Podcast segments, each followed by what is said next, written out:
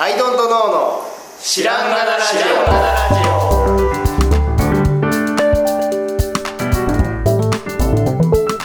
オ。さあ始まりました。アイドントノーの知らんがなラジオ。この番組は僕たちアイドントノーが日常をアイドントノーしていく中で新しい視点を皆さんと共に発見していくという番組ですということでアイドントノーの綱です。アイドントノーの青木です。地元の春田です。よろしくお願いします。さあ、お聞き苦しい点は、ズームなのでご容赦くださいというはいところで。ズームのせいだって言いたいんですね。そうです。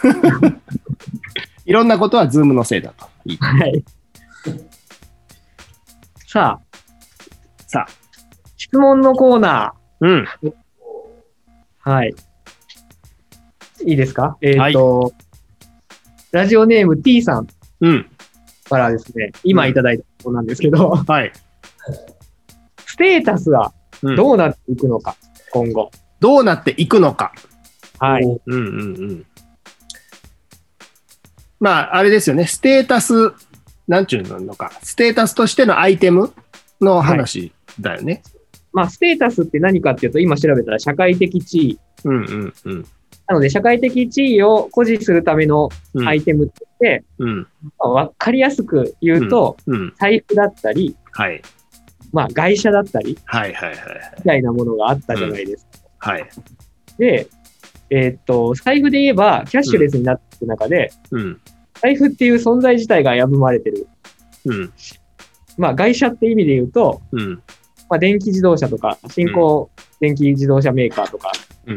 で、序列が変わろうとしてるとはいはいはいはい。いう中で、うん。ステータスが揺らいでいくうん。先みたいなところをはいはいはいはい。お話しできると面白いんじゃないかっていうう。んうんうん。はい。はい。確かにそうだよね。で、それ、まあ、ステータスアイテムというようなもの、ステータスを示すようなアイテムというのが、まあ、それっているんかい、どうなんかっていう話もしないといけなくて、はい。うん。なんだけど、あれってさ、例えば、そのお金持ちが、お金持ち、まあ、例えばフェラーリとか乗るのってさ、な、なぜなんだという話じゃないですか。はい。はいうん。で、その、なんだろうな、家が大きいとかはさ、家って、まあ、その、大きいかったりすると、それは機能的に良いから、はいまあ、まあいいとして、お金があるから、えー大きい家が建つというのは、機能的な面からしても、まあ、それは仕方がないというか、いいとして、はいでも、スーパーカーみたいなのを持ってますみたいなことって、あんまりその機能的に良いとは言えないじゃないですか。はい。なんか、ね、駒沢通りでさ、もう、駒沢通りに内から出れば、絶対に見るぐらい東京だと走ってますが、フェラーリみたいな。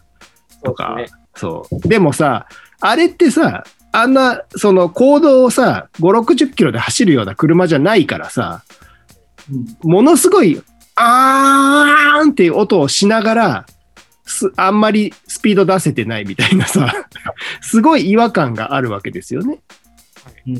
なんかこの街においてはさ。うんうんでもそれでもなんか乗る乗るとか手に入れるとかって、それって何なんだろうっていう話でさ。で、まあ言ってしまえば、私はお金を持っていますっていうことをさ、言わずもがな世の中に示すものだということだよね。うんね。で、それ以外の機能ってあんのかなって言ったらなんかなさそうな気がする。で、それはおそらく時計とか、そのあたりもそうなんだよね。よくその辺で、その、その、それ、その見栄以外の機能っていうのでうん。言われるのが、うん。本物に囲まれて暮らせみたいな。ああ。上質なものに囲まれて上質な人間が育つのだろううんっていうのが結構幅を利かせていて、はあはあのーまあ、えーっと、さらに、さらにさらに若く若く遡ると、あ。うん。じゃあおじいちゃんおばあちゃんが孫にランドセル買ってあげますよっていうと、うん。うん。やっぱり、あの、すごくいい革のうん。ごく高いランドセルを買って、うん。上層教育上、本物に触れさせた方がいいんだっていうところからももう始まってると思うんですけど、うん。うん。それって見栄じゃなくて、うん。なんかこう、教育的な観点とか、うん。なんでしょう。人、自分、自己啓発的な観点うん。うん。からうん、機能としては求められてると思うんですよね。うん。だからそのフェラーリとかも、見栄という側面と、うん。それを乗ることにより上質なものに触れる俺が醸成されていくみたいな。あの、偽物、俺は偽物は認めないぜ的な、はいはい的な自分の審査軸が、うん。えーっと、できていくっていううん。言われ方をしてますね。僕がそれに同意してるかどうか置いといて、はいはいはいはいはい。そう言われてますね、売り文句として。うん。はい。でも、ほら、上質で値段が高いものはいって、まあもちろんあるんだけど、器とかでもそういう、そういう感じってあるじゃない？はい上質で値段が高いっていうのと、もうそれを超えちゃってるっていうものってあるじゃん。うん。だから、例えば、時計でさ、何百万円もするやつって、宝石とかが、まあ、ある、あって、その原価的な部分があったらまた別なんだけど、もうもはやそれが何百万円もする理由なんてわかんないっていうぐらいの値段のやつってあるじゃない？まあ、希少価値の方に触れ、振り切っちゃってる。そうそうそうそうそう。だからアート的価値っていうかさ、まあ希少価値というかさ踏。み込んでいくね。そこに踏み込むとね。うん。そう。で、そうなった時に、例えばさ、俺時計とかあんまり興味がないので、あの、なんだろう、人が時計をつけててもさ、それがどれぐらい高級かとかわかんないの。うん。僕もわかんないです。ね。で、えっ、と、そうなった時に、その人ってさ、その時計をつけてる意味っていうのは僕に対してはないわけじゃない。うんだって判別できないから。うん。どれぐらい高級かっていうのが、その300万とかする時計をつけてたとしても、俺には分かんないんだよね。うん。そう。っていうことはさ、なんか、それそのものが、えっと、社社会全体に対して通用する、えっと、ステータスアイテムということでもなくて、でもやっぱその時計を見てさ、あ、それ何々じゃないですかって言ってくる人はいるわけじゃんか。うんでそういう人に響くためのアイテムでもあるような気もするんだよね。うん。で、その、あ、ご存知ですか？っていうようなお話がそこから始まるわけじゃないですか。そうですね。うん。そこ、もう一個価値が今聞きながらあるなと思ったのが、うん。やっぱ投資、投資とか投機っていう価値が、うんうんうん。やっぱり一番実はあって、はいはいはいはい。お金がある人ほど高い車を買うけど、うんそれを売って、うん次の買うが一番安上がりなんだっていう話が。うんうんうんで時計もそういう名の知れた高いやつを買ったら、うん。売った時に回収率が高いから、うん。だから結果一番安いっていう話がよくあって、はいはいはいはい。その、そうするとその今言った、ああ、この時計してるんですねっていうのが分かるっていうのは、うん。そういう話題っていう部分もありつつ、うん。そういう人に売れるっていう、はいはいはい。あのーなんだろう、財産の保有の方法として、うん。円で持ってるより率がいいみたいな、うんうんうんそういう機能性も持ってる気もしました。うん。うん。うん。まあ、そのアラブの王様がね、あの、なるべく宝石に現金をこう変えて、あの、はい身につけて持ち運んでるみたいなうんことですかね。もう現金で保有、あ、そうそうです、そうです。あの、そう、昔の、なんだろう、えっ、と、馬車に乗って移動を繰り返した民族の人たちなんですかが宝石いっぱいつけてるみたいな、そうそうそうそうそうんなんか、それで財産を保有するのが一番率がいいよねっていう。う。うん。であ円で財産保有してるより、うん。アートを買った方がうん。何倍にも膨らませる可能性がある。うんうんうんうん。の上限が不動産よりも、あの、もっと上に行けるのがアートじゃないですか。うん。その、なんつうか、文脈の作り方次第でな、な、いかようにもうん倍にもなるみたいな。で、そっちで見てるレベルに、園田さんの言う、その、わけのわかんないとんでもないとこまで行くと行くなと思って、なんか文脈、文脈の語り方次第でいかようにもなるところで。勝負してる。まあ僕らから見ると詐欺に近いような。まあね、あの、うん外国からさ、お金をあの、なんだろうな、海外に売る、売ったり買ったりとかするとさ、税金とかかかるじゃないですか。関税とか。まあ僕もそれと最近こう向き合ってるわけなんですけれども。そう、でも、あの、外国からお金を送金する方法として、あの、時計に変えてうん、身につけて持ってくるっていうのがあるみたいなんですよね。なるほどね。めちゃくちゃ高い時計を買って、はい身につけて持って帰ってきたら、自分の持ち物としてさ、身につけてあるもんだからは、いかかんないんですよ、税金が。ないんだ。うん、で、国内でそれをお金に変える、現金に変えると。はい。うん、みたいなね。そこまで行くとそういう感じではあるけど、もうステータスでも何でもないで、そこまで行くとね。で、過去にね、そこを狙ったデザイナーたちも何人も知ってて、ほうほうほうほうほう。シリアルナンバーつけて、限定で売って、で、投機価値としてのデザインみたいな家具を作ったりしてる人も何人かいたんですよね。へえ、で、僕やっぱそこをざわざわしてうん。苦手なんですよ。そういう。その方が偉いみたいな。そうね。投機価値が高い方が偉いみたいな価値観がやっぱちょっと苦手で、うんうんうん。なんか購入者と共に朽ちて大きな古時計的な、うん。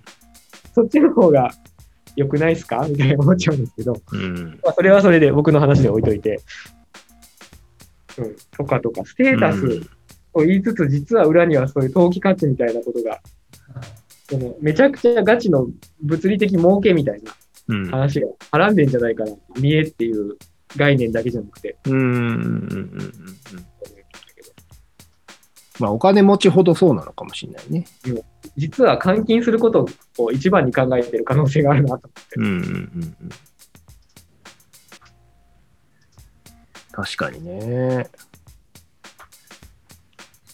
どまあ、まあ、その最初の話に戻ると、まあ、そういうステータスアイテムみたいなものって、まあ、物がどんどんいらなくなってデジタル化していってしまう中で、どうなってしまうのだろうと。どうなってしまうのだろうというのは、そのこの質問者君が、えっ、と、今後金持ちになった場合に、僕はどうやって世の中に自分が金持ちであることを示したらいいんだろうっていうことだよね。でもそれの最、今最前線言ってるのが腕時計かもしれないですね。うん。もう必要がないものになったことは確かに確確かに。うん。財布よりももっと必要がないものですそうだよね。で、車もね、フェラーリとかはまあ移動はできるって価値は残ってるけど、うん。時計はもう、時計は本当にないじゃないですか、価値ね時計。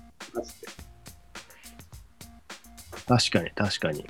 うんどうなっていく？あやっぱ高級になっていくのか何かで、だから世の中に、あの、なんだろうな、やっぱお金持ちの人って自分がお金持ちであることをさ、示したいわけですよ。うんうん。普通と違うって思ってほしいかな。今気づきましたけど、ら。うん。なんでしょそのお金持ち軸以外で、う。うん。多分僕らぐらいの世代から、うん。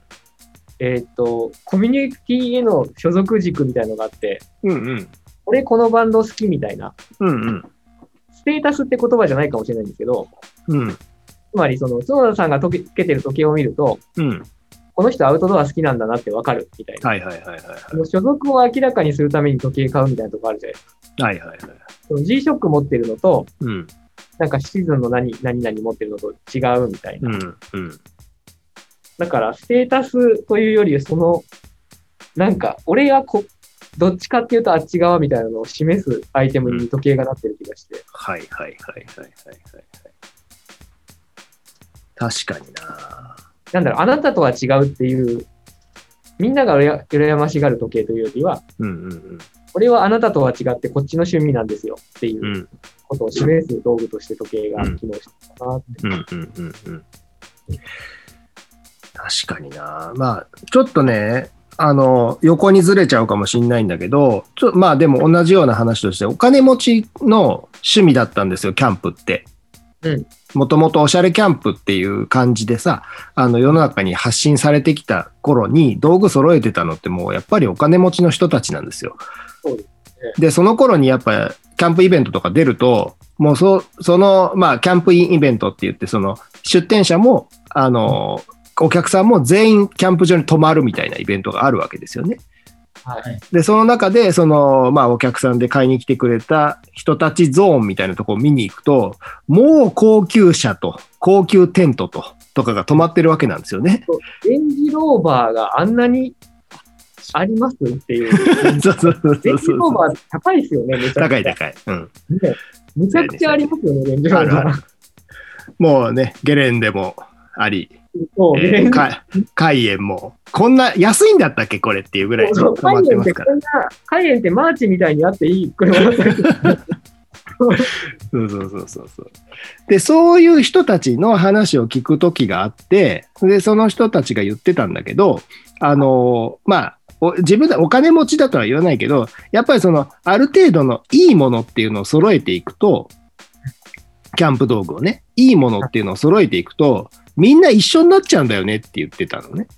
うんうん。うんで、えっ、と、そういう時に、まあ僕らみたいな、その、まあちっちゃいブランドみたいなやつで、ちょっとこう、まあ、外しをかけるというかさ、あの、え、これどこのブランド？みたいなやつを、あの、は入れていくっていうことで、なんか、まあ、他と差別化できるから君たちみたいな存在はとてもいいみたいな言い方をされたんだけど、なるほど。うん。でね、そこで僕思ったんだけど、あの、キャンプってさ、コス、えっと、庶民からするとコスパがいいわけ。はい。それはなんでかっていうと、ちょっと頑張れば金も、今言ってたみたいに金持ちと同じものが揃えられるから。うん。で、えーなんだろうな。なので、えっ、と、もうインスタ上のさ、えっ、と、写真ではさ、判別つかないわけですよ。お金持ちなのかそうじゃないのかが。うん。もう頑張ればそらあの揃えられるから。はい。で、キャンプ界においては、なので、ステータスアイテムっていうのがないんですよ。うん。なので、最近ちょっと思ってたのは、その富裕層向けのめちゃくちゃ高い焚き火台とか作ったらいいんじゃないかって思ってたんだよね。うんうん。その、キャンプ業界のハイブランドみたいな。誰も買えないようなやつっていうのを作るみたいな。なるほどね。そうそうそうそう。とかじゃないとお金持ちが今後損してくるっていうかね。うん。うん。って思ってたんで、なんか、なんかそういう必要なんでしょうねって思います。昔、知り合いの人が、あの、なんだっけ、15万円のアイコンケースみたいなの出してた。ああ、はいはいはいはい。そういう感じだね。とか言ってて、うん。なんじゃそりゃと思ったんですけど、うんうん。こういう場所はどこの業界にもあり得るよってことですね。そうそうそうそうそうそうそう。なるほどな角田さんはそこはやるんですか？いや、できるもんだったらやりたいけどね。へえ。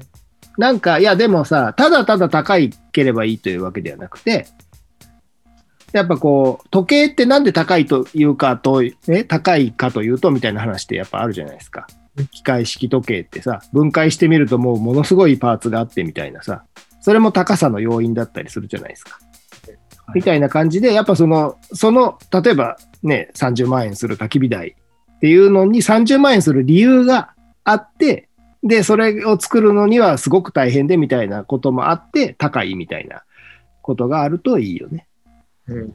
うん、あれだ。まあ、それじゃなくても火は起こせるんだけどね。そうそうそうそうそうそうそうそうそう。なるほど。そうなんですよね。いや、だから、あの、ステータスアイテムが今後どうなっていくかっていう話なんだけど、その、もともとは、そのカーミットチェアっていうね、その木でできたアメリカの椅子があるんだけど、それを持ってること自体がキャンプ界ではすごかったわけですよ。うん。もともとはステテ、そう。もともとはステータスアイテムだったんだけど、これはいいやってなって、みんな買うようになったらステータスアイテムではなくなったみたいな話もあって、なんかこう、まあ移り変わったりもするよね、という話だよね。うん。でもなんか若い子らがさ、例えばこう頑張って高い財布を買ったりとか、もしするとしたらさ、するとして、それって何のためになんだろうね？ああ、若若かりし頃の自分たちを思い出すと。うん。なんか高級ブランドの財布をさ、バイトして頑張って買うみたいなことって、それって何だったんだろ僕、どっちかっていうと、恥ずかしくない、恥ずかしくなくなりたい。ことがありますう恥ずかしい思いはしたくないうんっていうことしかなかったかな。うーん。高級ブランドっていうか、なんかいつまで、あの、ナイキのビリってやる財布を使ってたんですよ。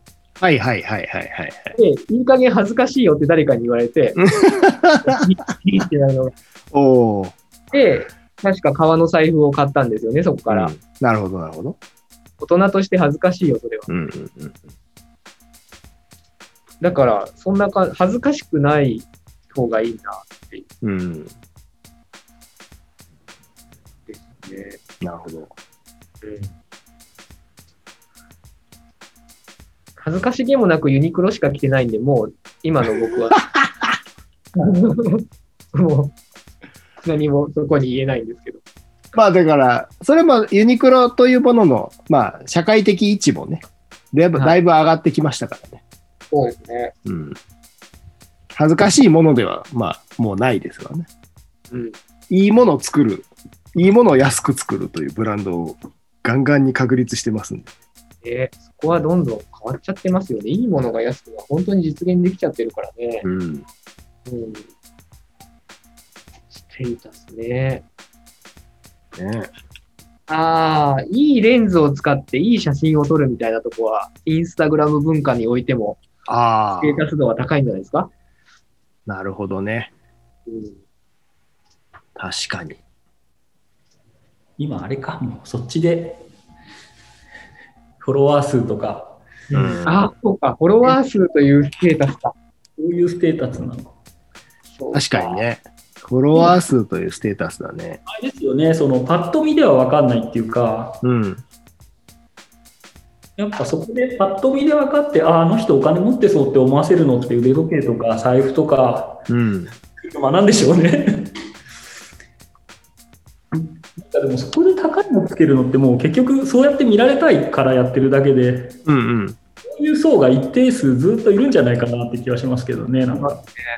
うん、確かにねそこに価値を見出す人と、うん。見せることによって実際多分それでね、この人もお金持ってそうだっつって、うん。なんかモテるというか、うん信頼されるというか、うんそこで判断する人も多分いっぱいいるんだろうなとか。確かにね。建築系の人に言われました。クライアントの打ち合わせ行くのに高級な時計ぐらいつけないとダメだよって言われて、おお。いいスーツと高級な時計は絶対つけろって言われて、え僕、あの、建築じゃないんで、つって。なんかでも営業の人とかはいまだに多分でもまだ言われてそうですよね。言われてそうですね。そういうところ見られるんだよとか言って、ー、はいはいはいはいはい。靴とか。確かにな。そういう時代が終わるのか、まだ続くのかですね。だから対面するということが少なくなってっていうね。でも今、僕、クライアントのところに行って、あ、うんひょっとして、ユニクロユースか。あ、ユニクロユース、イエーイみたいな。そういう盛り上がりを、一緒みたいな。そっちの方が盛り上がりますけどね。なるほどね。そうですね。でもまあ、建築って基本、お家を建てるっていう段階の人はお金を持っている人なので、うんうん。やっぱりその、違うんでしょうね。違うんだろうね。なんだろうな、でもお金を持ってるっていうのがいい建築をするとつながるわけではないんだけどな。うーん。そこがあれですか良いものを知ってると、もうクロスフェードしてくるんじゃないですか、やっぱ。なるほど。あこの人本物を知ってるそっか。確かにね、うん。デザイン事務所に行ってニトリの家具だらけだったらちょっと不安にはなります。これいいっすよ、意外ととか言われても。はいはいはいはい。なんかちょっとっていうのはあります。うんそうか。それはあるな。もうそういうところ、うんまあ、まだまだあるんですかね、そういうところ。ね。うん面白いな。いや、面白い。うん。ステータスアイテム。ステータスアイテムね。I don't know のアイテムはステータスになんなきゃいけないですよね。うん。狙ってはないけどね。いや、その、あ、この人アイデア出しそうみたいうんああ、でも、な。ママが回転しそうみたいなステータス。確かに確かに。でも、さ、ヒンジをさ、持ってる人同士がさ、あの、まあ、他社さんとの会議とかでさ、会議で出会ったら、お多分嬉しいよね。ユーザーさん同士がね。あお、オタクも？って、みたいなね。そうそうそうそうそう。それは確かにそうだね。そうですね。やりやすいかもって思うかもね、お互い。ああ、これを使ってる人ならば、確かにな。そういう感じなんだ。うん。なるほどな。つながるためのアイテムでもあるということだな。そうか。あ、そのお金持ちがっていうとね、ややこしくしてるけど、うんお金持ち同士がつながるアイテムなんですね。そうそうそうそうそうそう。時計とかは本当にそうだよね。そうか。つながるものなんだ。確かに、ミニマライト、ミニマライト、おー。おおっつってね。オタクもっつって。オタクもって。わ分かってらっしゃるって。ね、うん。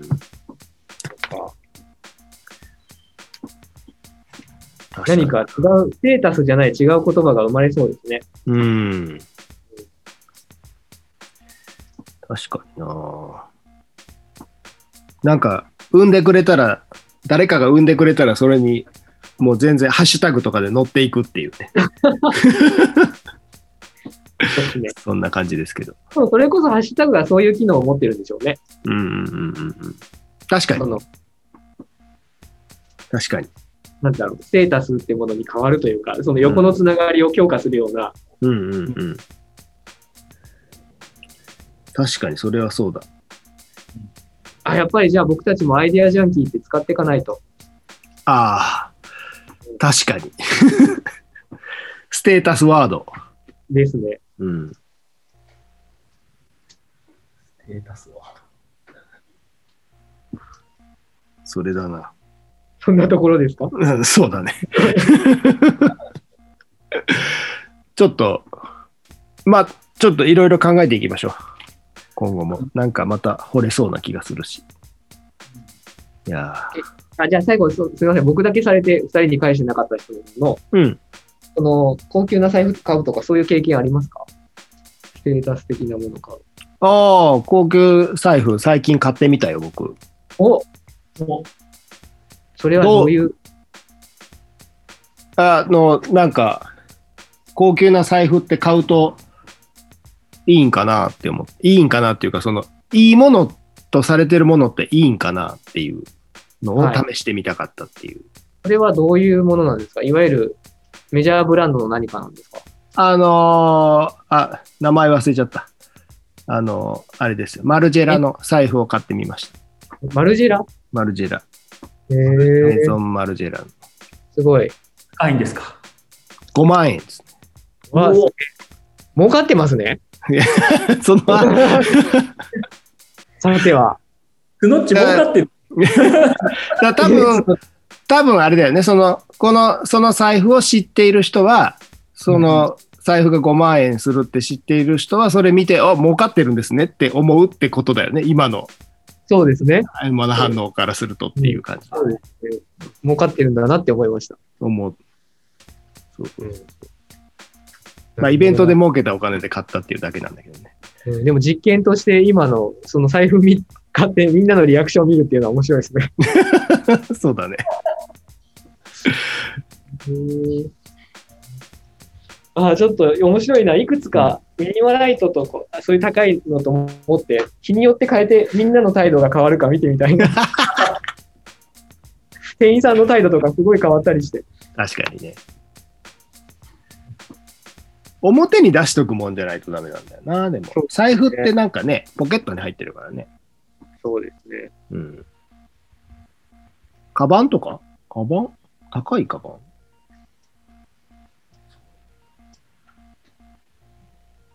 なんだろうね。高い帽子とか、そんななさそうだしね。メガネ。メガネ。うん。わかんないな。やっぱ前、りね、沖縄旅行に行った時に、うん。あのービートル、フォルクスワーゲンのビートルのオープンに借りてはいはいはいはい。旅行したんですよ。うん。で、やっぱ好きな車に乗って旅行すると気分めちゃくちゃ良くて、ほうほうほうほあの駐車場に戻った時のあ、可愛いっていうのが、旅行のテンションをめちゃくちゃ上げるんですよ。ほうほうほうほいつもだと一番安いやつに乗ってたから、う。うんうん。それこそなんだろう、ビッツみたいな。うん。ビッツで、駐車場に行ってビッツがいて、うんそれに乗って旅行するのと、はいはいはいやっぱ大好きなオープンカーがあって、うんうん。旅行するのと全然気持ちが違ったんですよ。なるほど。うんあれはな、やっぱ駐車場で他とは違うっていうそのステータス感を味わったのかな。ほうほうん、ちょっといろいろ面白いなと思って。う。なるほどね。原田さん最近なんかありますか？うん？いや、最近ないですけど、すいません。いもう、儲けてる、儲けてる系アイテムありますか？や社会人になりたての時に、うん。めちゃくちゃなん、その100万とか絶対買えないけど、うん。20万ぐらいする腕時計がめちゃくちゃ欲しい時期があって、うん。やっぱ、なんだろう。それでね、なんか社会人っぽくなるっつうか、グ レードアップする感があって、一個一ついい時計を欲しいっていうのはすごい思ったことがありますね。ね探しまくって結局買えなかったんですけど、なるほど。うんでもその時の気持ちはちょっとわかるなと思って、だからいい時うんみたいなのは。ただ、あの、宝石とかついてて何百万とか芸能人が買うようなのはよくわかんないですけど、うん。機械式でいいやつで、なんつうんだろうね、なんか惚れ惚れ眺めちゃうようなのは欲しいなと思った時期はあります。ひょっとするとその欲望って MacBook が相当叶えてません。ああ、そう、それに近いですね。なるほど。テンション上がるみたいな、なんかこの精巧なこいつを毎日腕につけてるこの自分みたいな。うんうんうんうん。なるほどな。なんだろうな財布はでも僕も全く青木さんと同じ動機でか買ってた気がするな。恥ずかしいやつ 恥ずかしくないやつ。く恥ずかしくないやつをっていう。なるほどね。で、今またミニマライトでビリビリっていうのに戻ってるっていうね。そうですあね。僕、そのミニマライトの革バージョンで、あ、そっかそっか。若干そのビリビリを軽減してはいますけど。はいはいはい。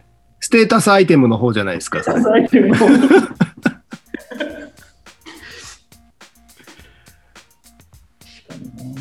ほどね。いや、でも面白いですね、ステータス。そうはね。だから多分その、そのアイテムが減っていってるからこそ、ちょっとこうまた、この質問も来てるんだろうし、僕ら、もの作る側としても、そこを意識したっていうか、自分のやつが、ね、さっきのヒンジもそうなり得るっていうことも含めて、なんか意識しながら、まあ作ってもいいんだろうなっていう気がしましたね。そうですね。うん。いや、メジャーブランドの高級品って、うん。大量生産かつステータスっていうすごい課題に挑んでるなと思って、はあはあはあはあはあそこは何か学ぶ部分はありそうですね。そうだね。なるほどな。なるほどな。謎は深まるばかりですね。深まるばかり。また、また、まあ思いついた時に掘っていきましょう。はい。はい。まあ、今日はこんぐらいにしといたろはい。それから、満満足できたでしょうか。質問者、T さんでしたっけ？はい。うなずいていただけております。あ、本当ですか？じゃあ、ということで、今日はこの辺で。はいありがとうございました。ありがとう